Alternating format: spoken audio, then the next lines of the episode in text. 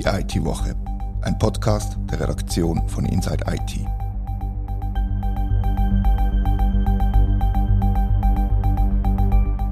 Herzlich willkommen zur 100. IT-Woche.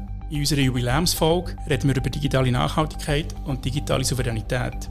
Mein Name ist Rita Vogt und mein Gast im Studio ist Matthias Stürmer, Professor der Berner Fachhochschule und Leiter vom Institute Public Sector Transformation. Herzlich willkommen. Hallo, Rita. Werbung. What if you could use your tech skills to build a better working world? At EY, we are tackling everything from cybercrime to climate change. Would you like to join us? Visit ey.com/careers and apply for a role that sparks your interest. Mal ehrlich, Matthias, Nachhaltigkeit ist doch bestenfalls ein Modewort und schlechtestenfalls ein Marketing-Gag, oder?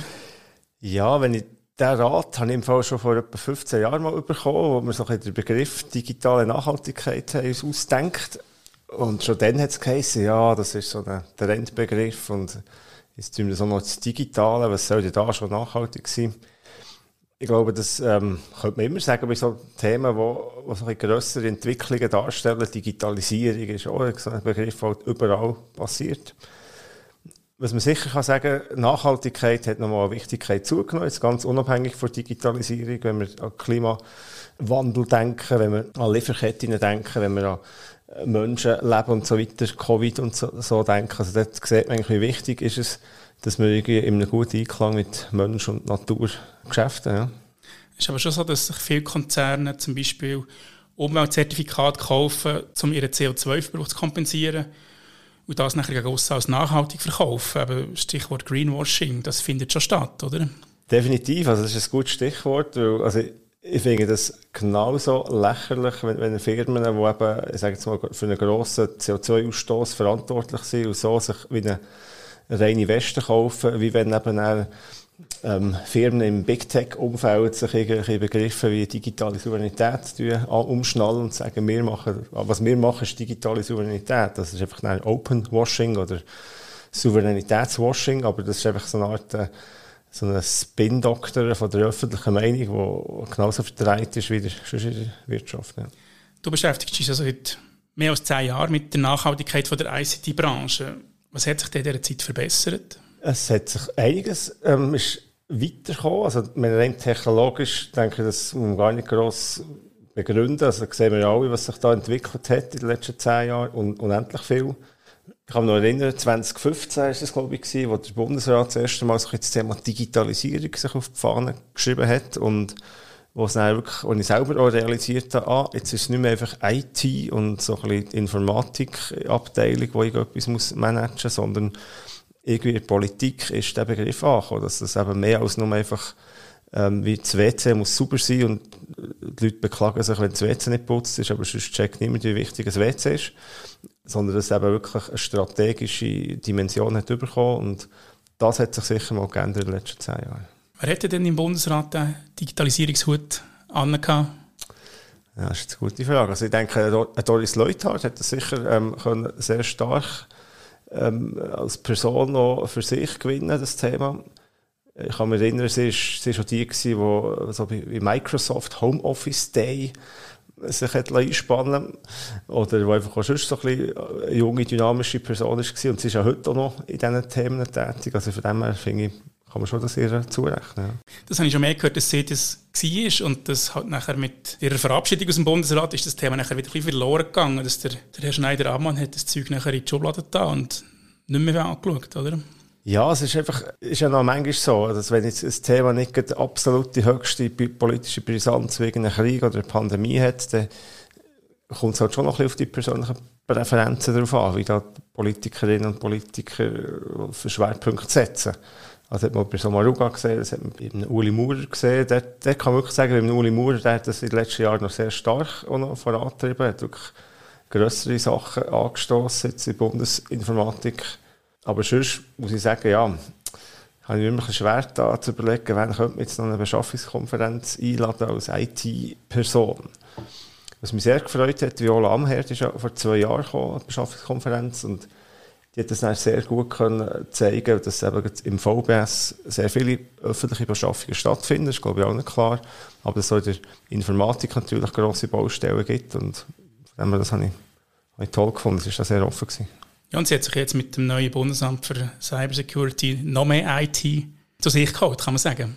Ja, genau. Da geht natürlich Meinung auseinander, ob das am richtigen Ort ist. Aber was ich so oder so gut finde, dass es wirklich einen hohen Stellenwert überkommt. Und das ist das, was ich muss sagen, ja, einfach wichtig ist. Also, heute Morgen haben wir eine Sitzung mit jemandem von einer Business School in Estland, äh, ist aus Tallinn und hat uns da ihre E-ID gezeigt, was schon seit 15 Jahren haben die das völlig normal und, und arbeiten mit so Instrumenten, wo Digitalisierung einfach das zehnfach so diffundiert ist bis in die letzten Bevölkerungsschichten rein. Und wenn man hier von EID oder Patientendossier oder so redet, ist das eine kleine Elite, die sich mit dem befasst. Ja, und Äste lachen über uns, wie, wie weit wir sind, oder über unsere Nachbarländer sind ja nicht wahnsinnig viel weiter als wir, oder? Ja, also es ist halt, die Begründung ist ja immer so im Sinn von, dass, dass die Äste es gut gehabt, dass sie auf sehr viel auf der grünen Wiese anfangen vor den 20 Jahren. Es ist auch ein kleines Land, 1,5 Millionen Einwohner oder so, und, und das ist von dem her sicher überblickbar und nichtsdestotrotz haben sie es irgendwie geschafft. Und sie einfach auch als Bevölkerung, habe ich das Gefühl, digital affiner geworden oder vielleicht ist es schon immer gewesen, Ich habe mit dem ersten CIO von der estnischen Regierung ein Interview gemacht und habe so gefragt, was er so denkt über den Stand der Digitalisierung da in, in der Schweiz oder in Deutschland. Und er hat dann gesagt, er hat einen Traum und als sterben und kommt in die Hölle und als Strafe muss er den Schweizer immer Digitalisierung erklären. habe ich also eine sehr lustige Aussage gefunden. Ja, das ist ein bisschen böse. Also, ich finde eben, in gewisser Hinsicht sind wir, einerseits habe ich wirklich das Gefühl, sind wir ein gut, gut unterwegs, oder? Wir haben sehr spannende IT-Firmen, Standort Zürich, der natürlich wirklich weltweit bekannt ist mit Google und so. Und das, also man muss sagen, ja, das ist eigentlich eine riesige coole Ausgangslage, Top-Hochschulen. Es ist, ist manchmal schon selber ein Rätsel. Was liegt es? Liegt es an der Öffentlichkeit, liegt es an Bern, an Bundesbern oder so, keine Ahnung, das ist noch schwierig zu sagen. Mhm. An was liegt es denn wirklich? Das ist definitiv schwierig zu sagen. Und wenn wir nochmal ein bisschen zurückkommen auf die, auf die ICT-Branche an sich, und die ist ja nicht wirklich als Stromsparbranche bekannt. Und meine These ist, es ist utopisch, Rechenzentren wirklich nachhaltig zu betreiben, weil Kosteneffizienz und Marge immer wichtiger sind als die effektive Nachhaltigkeit am Schluss, unter dem Strich. Ja gut, du sprichst etwas Spannendes an, oder? Was, was sind Ziele, die man hat? Oder das Ziel für Nachhaltigkeit jetzt in diesem Kontext wäre, möglichst wenig Strom verbrauchen. Und da kann man sagen, hat ja eigentlich auch ein Rechenzentrumsanbieter das Interesse, möglichst wenig Strom zu brauchen, weil dann kann er günstiger produzieren, hat günstigere Preise. Also da sehe ich hohe Zielkonkurrenz, wo man kann sagen, jeder Rechenzentrumsanbieter hat das Interesse, rein auch ökonomisch seine Abwärme zu nutzen. Das ist PR-mässig super und ist auch noch gut für das Portemonnaie. Dort, wo es ein Problem gibt, ist dort, wo zum Beispiel eine, Zielkonkurrenz gibt. Also, typisches Beispiel, so ein Smartphone-Hersteller, die wollen ja faktisch, dass wir alle ein, zwei Jahre ein neues ähm, iPhone so kaufen die haben also eigentlich null Anreiz, dass Geräte reparierbar sind. Also Fairphone macht das zwar, aber das ist wirklich ein Tropfen auf den heißen Stein.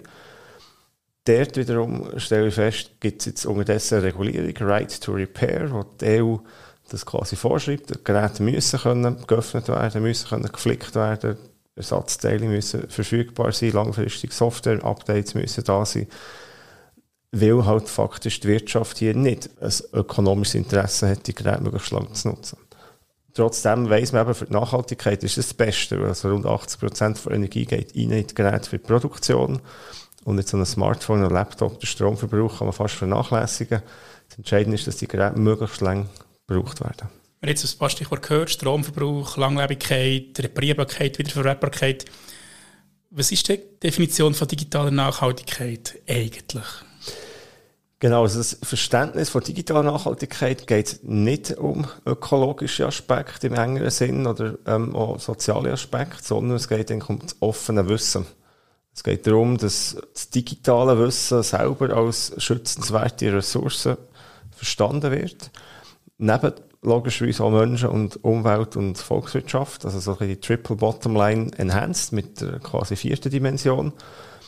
Digitalisierung, Daten, Software, die ganze KI-Thematik zeigt, dass einfach immer mehr entscheidend ist, wer hat wenn Zugang zu welchen Daten, Informationen zum digitalen Wissen, wer kontrolliert welche Plattformen, wer kann irgendwelche Systeme programmieren, wer kann mit Datenanalysen Zugang haben, wer kann irgendwelche Chat-GPTs bedienen. Das ist, sage ich mal, vor zehn Jahren noch nicht so offensichtlich gewesen. Das war eben noch ein der IT-Groove IT muss einfach funktionieren und möglichst wenig kosten. Mhm. Unterdessen sieht man, was das für ein, ein unheimliches positives, aber auch negatives Potenzial hat. Wenn wir ein konkretes Beispiel machen, das Bundesamt XY schreibt ein Softwareprojekt aus und will der nachhaltigste Anbieter werden. Das ist eben oftmals nachher nicht der günstigste, wie das aber vielleicht früher ist gemacht wurde, was sind das für Kriterien, wo, wo man da muss drauf schauen muss als ausschreibende Behörde? Und wie kann man zum Beispiel den Stromverbrauch von einer Software messen? Genau, also jetzt sind wir wieder beim ökologischen Dimension. Also wir sagen dem so nachhaltige Digitalisierung. Also wie kann die Digitalisierung möglichst nachhaltig gestaltet werden? Im Sinne von, dass man eben möglichst weniger Ressourcen braucht, möglichst äh, das Gerät lang braucht, möglichst korrekt entsorgen, kein E-Waste. In diesem Zusammenhang gibt es verschiedene Aspekte. Das, da gibt es bis hin schon zu ersten Zertifizierungen, wo, wo Software ökologisch gut programmiert wird. Wenn alle, die Software schreiben, wissen, man kann gewisse Algorithmen kann man, oder gewisse Funktionen kann man e-, energieeffizienter oder auch, ähm, weniger umsetzen. Das heisst, Software kann das Gleiche ausführen, aber kann mehr oder weniger Strom brauchen. Und das wäre zum Beispiel ein Aspekt, das sind wir gerade im Gespräch mit dem Pascal Sieber und ähm, dem ganzen Thema Industry Survey, wo es um Nachhaltigkeit geht wie kann eben auch die ökologische Dimension von Software berücksichtigt werden bei so Softwareentwicklung. Jetzt haben wir einen weiteren, weiteren Begriff gehabt, nachhaltiges Digitalisieren. Digitale Nachhaltigkeit, das ist einfach nicht das Gleiche, oder? Da gibt es einen Unterschied. Ja, genau. Ich sage dem eigentlich, das sind wirklich zwei Seiten von einer Münze. Also Nachhaltigkeit und Digitalisierung, um so die zwei grossen Themen geht es. Und jetzt kann man wie sagen, ja, einerseits kann Digitalisierung als Mittel zum Zweck verstanden werden, wo man sagt, man braucht digitale Mittel, um nachhaltiger zu werden. Also das beste Beispiel sind die Videoconferences, wo man kann Energie sparen, Ressourcen sparen, kennen wir alle. Oder ähm, irgendwelche Smart Logistics, dass irgendwelche Gütertransport besser ausgelastet werden mit guter Software. Ähm, dass man mit guten Daten kann Klimawandel äh, besser messbar machen, schauen, welche Interventionen wirklich sinnvoll sind und welche weniger. Also das ist so wie das Potenzial für Digitalisierung nutzen, um letztlich Nachhaltigkeit zu verbessern. Und gleichzeitig aber auch schauen, dass man eben den ähm, Ressourcenverbrauch für Digitalisierung selber möglichst gering haltet und eben, sei es jetzt Strom, sei es jetzt ähm, CO2-Ausstoß generell oder einfach auch Hardware-Verschleiß tut niedrig halten. Jetzt gibt es ja noch, um das Ganze noch ein bisschen komplizierter zu machen, eine dritte Seite von dieser Münze und das ist die digitale Souveränität. Nein, nein, also dort würde ich sagen, es ist, es ist, machen wir es nicht komplizierter, als es nötig ist. Bei digitaler Souveränität ähm, geht es schon auch um das offene Wissen. Das, man kann sagen, da geht es um die IT-Infrastruktur. Wenn man dann sagt, es geht um Datensouveränität, geht es um Daten selber, eben wo sind die Daten, wer hat Zugang zu welchen Daten, unter welchen Umständen. Digitale Souveränität kann man sagen, ist wie so ein anderer Aspekt von der digitalen Nachhaltigkeit. Bei digitaler Nachhaltigkeit geht es mehr darum, dass das Wissen langfristig für möglichst viele Leute zugänglich ist.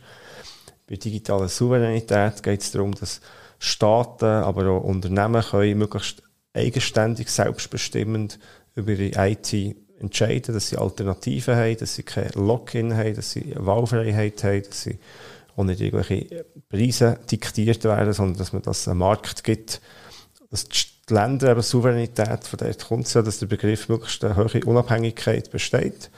Was nicht heisst, dass man autark soll sein, oder? Wir sagen ja nicht, dass die IT-Industrie in der Schweiz komplett selbstständig alle Chips in der Schweiz machen. Das ist eh völlig illusorisch, sondern man soll einfach schauen, möglichst viel von der Software, von den Daten können selber zu bestimmen und mitzuprägen ist das das am politischsten Thema von allen. Wie, wie, wie spürst du das? Du bist ja als äh, Verantwortlicher für die Gruppe Digitale Nachhaltigkeit im, im Parlament oft in Kontakt mit Politikerinnen und Politikern, auch vom, vom nationalen Parlament. Wie, wie ist da das Verständnis im Parlament jetzt zum Beispiel eben für die digitale Souveränität?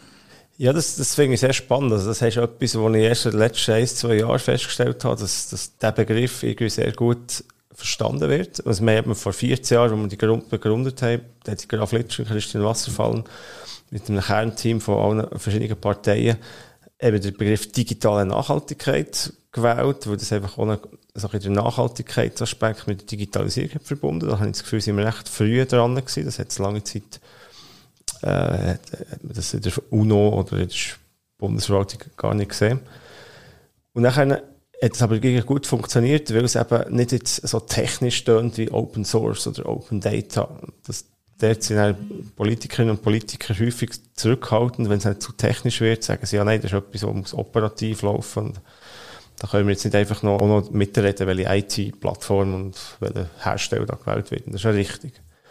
Also Politik soll sich ja um Rahmenbedingungen, soll sich um gute, ja, einfach so das Big Picture kümmern. Also was ist da die, die höchste Flughöhe von digitaler Souveränität und wie können wir möglichst als Land unabhängig sein, wenn jetzt irgendwie ein Konflikt, sagen wir mal, mit den USA oder mit China ist und wir dann unsere Daten in chinesischen oder amerikanischen Rechenzentren haben, dann ist einfach die Frage, ja, und wir sonst irgendwo verhandeln, dann sind wir einfach irgendwie abhängig und das ist einfach nicht gut. Und von dem her ist es ein Vorteil, je unabhängiger, je souveräner man ist.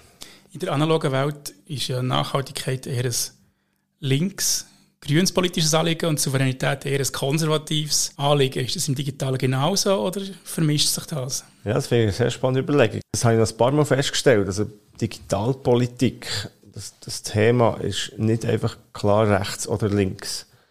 Wir sind jetzt gerade dran mit Smart Vote zusammen. Diese Woche wird, ähm, werden alle Tausende von Kandidierenden für den Nationalständerat werden mit einem Fragebogen beglückt, mit rund 30 zusätzlichen digitalpolitischen Fragen, die wir zusätzlich zum Smartvote-Profil in den letzten Monaten erarbeitet. Und wir genauso versuchen, eigentlich so ein, ein digitales Spider zu bilden. Weil man einfach festgestellt hat, dass links und rechts und mehr Staat, weniger Staat, klar, das kommt auch vor, aber es gibt durchaus Leute, die sagen, ja, wir wollen eben souverän sein und und nicht einfach links oder rechts sein, sondern ihnen geht es mehr um Freiheit im Internet. Oder wir wollen möglichst Redefreiheit haben, keine Netzsperren. Und da kann man nicht einfach sagen, es ist links oder rechts. Da gibt es zum ersten Mal den, den Digital Spider, oder? Hat es vorher noch nie gegeben bei den nationalen Wahlen, oder? Äh, hat es auch schon gegeben. Okay. Ähm, muss ich gestehen, habe ich damals noch nicht so kennt, noch nicht so wahrgenommen. Gehabt. Es hat sich halt jetzt in diesen letzten vier Jahren auch wirklich einiges da. Also, wenn wir nochmal zurückschauen, die EID-Abstimmung, oder? Das ist wirklich ähm, sage ich mal, ja, spektakulär gewesen. Das Volk stimmt ab über so eine technische Vorlage wie eine äh, elektronische Identifikation und aber ich war dann auch in verschiedenen Panels und hat mir, also ist eigentlich super, oder? Ich finde es eigentlich super, dass das hilft der Digital Literacy der Bevölkerung, wenn man sich muss sogar in Politik mit solchen Fragen befassen und dann sich überlegen, sind jetzt Daten, wo ich das jetzt der UBS kann, meine Identifikation ähm, rausgeben oder nicht und kann man durchaus der eine oder andere Meinung sein. Ich war damals noch dafür, gewesen, dass man es so macht, wie man es macht. Einfach rein aus der Geschwindigkeit raus. Jetzt hat man gesagt, kann nein. Und jetzt, die Lösung, die sich jetzt anbahnt, ist besser aus meiner Sicht, aus digital souveräner Sicht. Aber es geht halt ein bisschen länger. Das ist ein Nachteil. Ist so ein, bisschen ein Vorzeigeprojekt in der Bundesverwaltung, die AI, die Punkt, wo man es aufgeleistet hat, was alles für Aspekte berücksichtigt wurden, dass äh, Self-Sovereign Identity ist berücksichtigt worden. Und so Geschichten, das gibt es meines Wissens bei keinem anderen Projekt im Bundeshaus. Eben das Patientendossier ist ein riesen Desaster, man kann es fast nicht anders sagen. Ja gut, ähm, das ist immer auch jetzt Framing, auf was schaut man eben, was, was, was, was ist, welche Beispiele hat man im Kopf, wenn man sagt, etwas ist gut oder schlecht. Ich denke, bei EID ist es ja vor allem spannend, dass sich einerseits aus dem Parlament die Gegner von der bisherigen, von der damaligen Vorlage sich schnell gefunden haben, überparteilich, und gesagt haben, nein, wir sind wirklich für eine E-Idee, aber eben eine, die eine hohe Selbstbestimmung, digitale ähm, Selbstbestimmung für die Bürgerinnen und Bürger bietet. Und das ist das, was er ähm, relativ schnell ist, mit dem Jörg Metter, mit dem Gerhard Anderey, mit den Leuten aus dem Nationalrat, auch viele Leute, die aus politischen Kreisen sind, ähm, das gepusht haben. Und darum haben wir uns dann auch sehr dafür eingesetzt von politischer Seite, dass wir das sichtbar machen, eben die, den partizipativen Prozess, das finde ich sehr positiv. dass dort äh, technisch eine bessere Lösung soll sein als vorher, was einfach ein klassischer Server, irgendeine Identity Access Management Lösung war. Jetzt soll es wirklich eine clevere Sache geben. Ist das ein Thema bei diesen 30 Fragen, die du gesagt hast, die Politikerinnen und Politiker müssen beantworten müssen? Oder, oder sind das für Fragen, die sie sich müssen damit auseinandersetzen müssen? Ja, also das ist definitiv eine Frage. Was ist zum Beispiel die Rolle des Staates? Also wenn man noch zurückgeht, zu schauen, ja, man hat vorher, also die Befürworter für die Vorlage haben gesagt, der Staat sei gar nicht in der Lage, so etwas Komplexes wie eine E-Idee rauszugeben und zu schauen, dass die wirtschaftlich auch verhebt und, und adoptiert wird. Und da kann man dann sagen, ja, das ist ja letztlich eine Äußerung, wo man, wo man durchaus kann sagen, ja, das ist einfach eine Meinung, oder? Der Staat kann es oder kann es nicht. Ja, viele Leute haben ja gedacht, der Staat kann nicht irgendein Covid-Zertifikat rausgeben, bis er es eben dann gemacht hat und die App sogar als Open Source publiziert hat. Und, und das Gleiche sieht man jetzt bei der Idee, ja, wenn der Staat muss oder wenn der Staat soll, dann kann er so. Also, das ist eigentlich doch das Bewusstsein, was sich in den letzten vier Jahren auch geändert hat dass so die öffentliche Informatik, also die Informatik vom öffentlichen Sektor durchaus in der Lage ist, grosse, komplexe IT-Themen zu bewerkstelligen, wenn sie dann auch ein grosses, ein gutes Selbstbewusstsein hat. So, das finde ich, das ist noch wichtig. Aber es sind jetzt ein bisschen staatspolitische Themen. Hast du ja technische Themen abgefragt, wie zum Beispiel der Einsatz von Open Source in der Verwaltung, Public Money, Public Code, so die, die Geschichte. Ist das so etwas, was abgefragt wird? Definitiv in so einem Fragebogen darf ich die, solche Fragen nicht nicht fehlen, weil, ja, man kann sagen, ja, das interessiert vielleicht nur wenig, aber unterdessen, eben, wenn, wenn man es jetzt unter dem Gesichtspunkt digitale Souveränität anschaut, Schulen zum Beispiel, alle Schulen, oder 90 Prozent der Schulen brauchen jetzt einfach entweder Microsoft oder Google und das heisst, die Daten sind alles irgendwo in der amerikanischen Cloud, äh, zwar auf Schweizer Boden, aber gleich irgendwie ähm, mit Cloud Act und so ähm, äh, nicht geschützt. Und jetzt ist die Frage, ja, wollen wir das, wollen wir das nicht? Das ist eine politische Meinung, wo, wo man durchaus als, als Staatsbürgerin kann sagen, ja, wollen wir nicht. Und da gibt es jensche Leute, die sich bei mir auch melden ab und zu und sagen, ja, das, das läuft hier und hier nicht gut. Und kannst du nicht etwas machen? Und dort finde ich, ja, kann man etwas machen. Ist ja nicht nur eine Frage vom Wollen, sondern noch eine Frage vom, vom Können. Der, der Bund hat Microsoft und SAP grosse Zuschläge gemacht in letzter Zeit und sie sind mit der Alternativlosigkeit begründet gewesen, beide. Weil es einfach offenbar keine Alternative für M365 und SAP gibt als, als ERP-System. Oder wie, wie kann man das mit einer Open-Source-Lösung mhm. setzen? Das ist doch nicht möglich, oder? Ja, also das ist ja das Thema, das ich mir schon vor, eben das ist vor 14 Jahren gewesen, wo wir so eine Beschwerde haben gemacht, 18 Open-Source-Firmen gegen die Bundesverwaltung, wo sie damals 42 äh, Millionen Freihänder an Microsoft haben gegeben, also ein Auftrag für 2009 ist es gewesen. und ja, ich kann sagen, das ist ein uraltes Problem, der Vendor-Login, das gibt es einfach schon seit Jahrzehnten faktisch. Vorher war es vielleicht IBM gewesen, wo sich mit ihren Mainframes haben die Anbieter angebunden Jetzt aus, aus unternehmerischer Sicht ist das das Beste, oder? Also ich würde genau das Gleiche machen, wenn ich Chef wäre von einer Firma und IT Produkt verkaufen, dann würde ich schauen, dass ich meine Kunden möglichst gut an mich binden dass sie abhängig sind, dass sie müssen ähm, Lizenzen verlängern, dass es viel teurer ist, zu wechseln, dass wirklich Switching-Kosten einfach jetzt unermesslicher würden steigen, dass möglichst ähm, das Produkt selber in den Köpfen als, als die einzige Lösung ist. M365 ist das einzige, das funktioniert und alles Open Source ist irgendwie ein bisschen shady und shaky. Also das Framing, das, das perfekt, oder? Kann man sagen, die Marketingabteilung von Microsoft und Co. hat einen guten Job gemacht. Aber es ist nicht unbedingt im Interesse der Öffentlichkeit und vom Staat, wo eigentlich auch einen, Wettbewerb möchte haben, wo andere Firmen auf der Welt gibt, die solche Lösungen könnten umsetzen oder betreuen oder weiterentwickeln. Es gibt ja Beispiele aus der, aus der realen Welt, um vielleicht ein bisschen den Finger in die Wunde legen, wo Open Source eben nicht funktioniert hat oder nur so Mittel funktioniert hat. Stadt, Stadt Berner Schulen als, als Beispiel ist die eine oder andere Million verloren gegangen wegen Open Source, oder?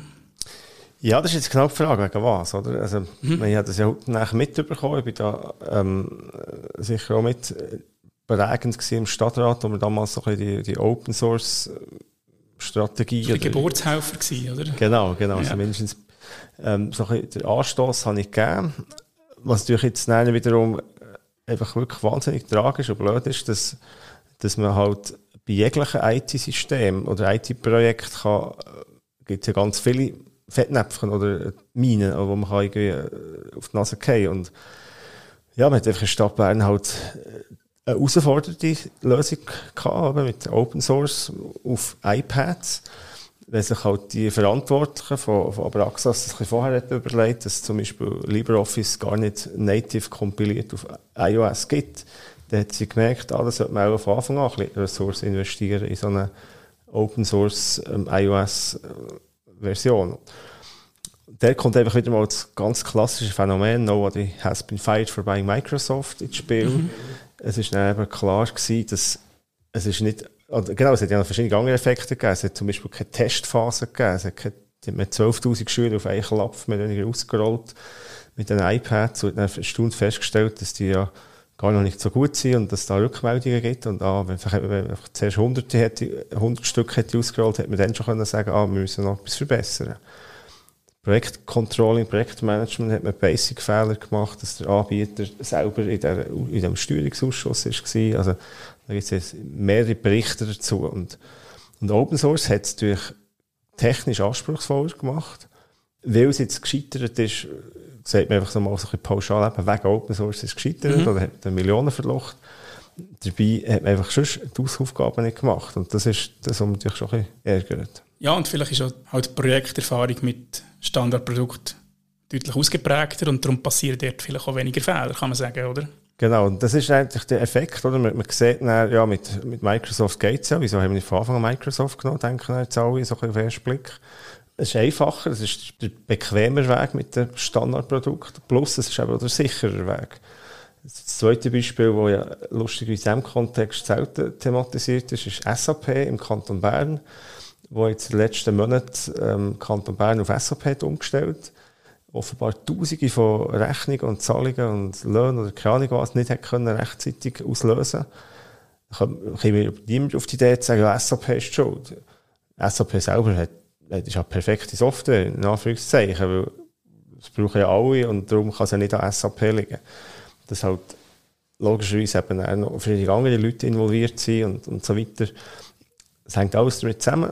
Es geht auch gar nicht um, um das SAP-Spezifische, sondern es geht um das Phänomen, dass wenn du etwas Pionierhaftes machst, tust du halt exponieren und hast entsprechend kommst auf das Dach, wenn es schief geht. Wenn du einfach den Mainstream machst und es geht schief, dann sagen alle, ja, du hast nichts dafür können. Das ist halt jetzt einfach ein schwieriges SAP-Projekt. Und es ist ja gleich in dem, in einem Gesetz, das heißt MBAG, und das hat der, der sperrige Bundesgesetz über den Einsatz elektronischer Mittel zur Erfüllung von Behördenaufgaben, eben MBAG. Dort steht jetzt quasi drin, dass Open Source Standard soll sein. Ist das nicht ein bisschen Zwängerei? Also Moment, Moment, muss doch jetzt mal ein bisschen differenzieren, um was es geht. Es geht darum, dass wenn der Staat Software entwickeln, selber in-house oder mit externen, dass er dann mal bei Default soll den Software-Quellcode öffnen.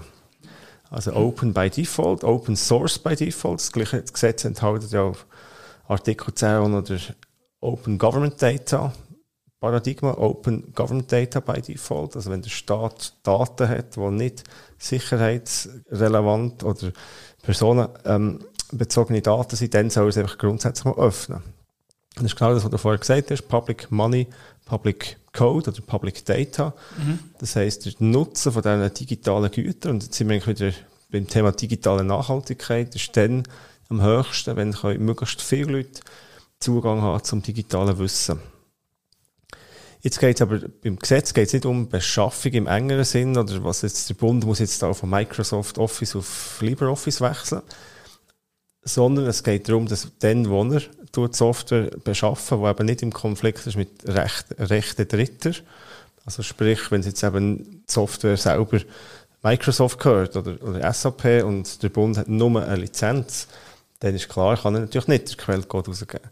Aber es hilft natürlich dazu, eben, dass, und da haben wir sehr schöne Beispiele letztes Jahr gehabt, Swisstop zum Beispiel, hat so ein Geoportal aufgebaut, gehen mit Open Source Komponenten, die unterdessen in verschiedenen anderen Ländern gebraucht werden. Also man spart Ressourcen, weil man halt kann Synergien nutzen kann. Man ist innovativer, man ist schneller unterwegs mit Open Source Software und man kann sogar beitragen, dass, dass zum Beispiel der Bund kann letztlich den Kantonen helfen indem das Kantone noch schneller Softwarelösungen einsetzen können. Also da gibt es sehr schöne Beispiele, wo Bundesämter jetzt zum Beispiel Software entwickeln oder wollen ausschreiben, dass sie mit diesen Kriterien vom MBAG eben her sagen, ja, es muss auch Open Source sein, die Software, entwickelt wird, weil die Software ist nicht nur für den Bund nutzbar, sondern auch für Kantone und für Städte. Und das ermöglicht eben alles das Open Source Lizenzmodell. Noch einen kleinen Ausblick machen, was, wenn du mit äh, deinen Leuten von der Gruppe Parldigi redest, was kommt auf uns Bürgerinnen und Bürger zu? Eben die ID kommt im 25, irgendwann kommt das Patientendossier, vielleicht auch nicht. Ich bin auch ein bisschen skeptisch, dass das gut kommt. Aber was, was passiert in den nächsten Wochen, Monaten? Ja, das ist eine gute Frage. Also ich habe verschiedene Themen, die jetzt so ein bisschen im Köcher sind. Ähm, das MODIC zum Beispiel. Das Mobilitätsdateninfrastrukturgesetz, das auch ein einen sperrigen Namen hat, aber in dem Sinne eine sehr spannende ähm, Beispiel ist eigentlich für einen Datenraum, also ein Sektor, der ganze Mobilitäts-, Transport, öffentlicher Verkehr, aber auch privater Verkehr ist da adressiert. Es geht um Daten, die in diesem Verkehrsumfeld produziert werden und auch besser noch genutzt werden. Aber es geht auch um Software, es geht um Algorithmen, es geht zum Beispiel der ähm, Open Journey Planner von SBB, wo, oder eben nicht von SBB alleine, wo, wo eben quasi eben Transportanbieter neutrale Routing machen für ÖV, dass da nicht einfach ein Anbieter seine Linie kann bevorzugen kann, sondern es eben herstellerneutral ist. Ähm, dort hat der Bundesrat der Botschaft sehr schön erläutert, wieso es eben sehr viel Sinn macht, dass der Staat hier tut investieren. Und zwar eben nicht nur ein Gesetz macht, so wie es beim Patientendossiergesetz vor rund zehn Jahren der Fall war. Da hat man einfach ein schönes Gesetz gemacht, aber alles andere hat man dann dem Markt überlassen. Gibt es eigentlich eine IT-Lösung oder nicht? Man hat dann festgestellt, ja, nein, das ist eben, ist eben nicht passiert. Gibt es ein Marktversagen, weil es eben die Kosten so gross sind, dass da kein einzelner Player bereit ist, so viel zu investieren. Oder das andere, was passiert, dass der Staat nicht aktiv ist, dass dann plötzlich eben Monopolsituationen entstehen, wo einzelne Player plötzlich eine Lösung mit ihren Mitteln entwickeln, aber natürlich dann fairerweise auch eine Monopolrendite einkassieren. Und bei einem Modig, bei dem neuen Datengesetz für Verkehrsumfeld, dort will der Staat nicht nur das Gesetz machen, sondern auch eine Mobilitätsdatenanstalt, die gewisse technische Umsetzungen selber machen und das eben die Verkehrsbetriebe nicht müssen. Jeder muss dann selber einen API-Standard entwickeln und Softwarekomponenten schreiben, sondern da wäre so meine Hoffnung, dass der Staat selber tut, auch technische Lösungen bereitstellen. Wenn wir noch kurz über, über die nationalen Wahlen reden, die im Herbst stattfinden. Die Gruppe Digitale Nachhaltigkeit hat ja bei den kantonalen Wahlen in Zürich und in Luzern meines Wissens Digital Champions auserkoren und quasi gesagt, das sind die Leute, die sich für das Digitale einsetzen, bitte wählen die. Nur ist halt nicht wirklich jemand Neues gewählt worden, sondern einfach die bisherigen von diesen, von diesen Listen. Planst du etwas Ähnliches? Für die nationalen Wahlen, wo so nationale digitale Champions präsentiert werden und glaubst du, dass sich irgendetwas ändert, dass mehr Digitalkompetenz gewählt wird jetzt im Herbst? Ja, also ich sage es mal, ich hoffe es sehr, weil also was man kann sagen ist, wir haben in der Schweiz ja viele IT-Leute, also die einfach rein in der Informatik, in der Data Science-Umfeld arbeiten. Das ist, denke ich, ein Berufsgefälle, das gewachsen hat in den letzten vier Jahren. Ähm, sind immer mehr eben digitalpolitische Themen sind aufgepoppt, ein Idee, Stichwort eben. Und darum gehe ich davon aus, dass es ganz natürlich mehr digital affine Leute hat oder die schon gewisse Erfahrung mitbringen. Wir planen das, also wir sind dran, dort auch wieder mit Smarto zusammen quasi die Digital, Digital Champions oder Party Champions herauszufinden. Da können sich alle melden, die faktisch einen gewissen IT-Track-Record haben, sei es jetzt im beruflichen Umfeld, in der Ausbildung oder auch sogar schon politisch.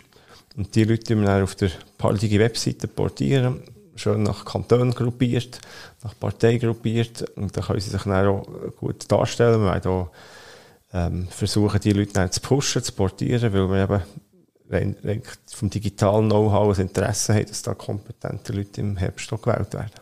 Und auch von uns eine kleine Ankündigung, wir planen auch eine Politserie zur Digitalpolitik der Schweizer Parteien, kommt nach der Sommerferien bei uns auf Inside IT eine mehrteilige Serie, wo wir die Parteien fragen, wie sie so, was sie so vorhaben in Sachen Digitalisierung und wahrscheinlich auch ähnliche Fragen, wie du sie in Smart Spider gestellt hast. Super, ja, dann müssen wir das mal zusammen anschauen. Genau. Unbedingt. Danke für den Besuch im Studio, Matthias. Merci dir für die Einladung, sehr spannend gewesen. Und danke euch für das Zuhören, liebe Hörerinnen und Hörer. Wir freuen uns über Feedback an redaktion.inside-it.ch. Werbung What if you could use your tech skills to build a better working world? At EY, we are tackling everything from cybercrime to climate change. Would you like to join us? Visit ey.com slash careers and apply for a role that sparks your interest. Das war die IT-Woche, ein Podcast von der Redaktion von Inside IT. Danke vielmals fürs Zuhören.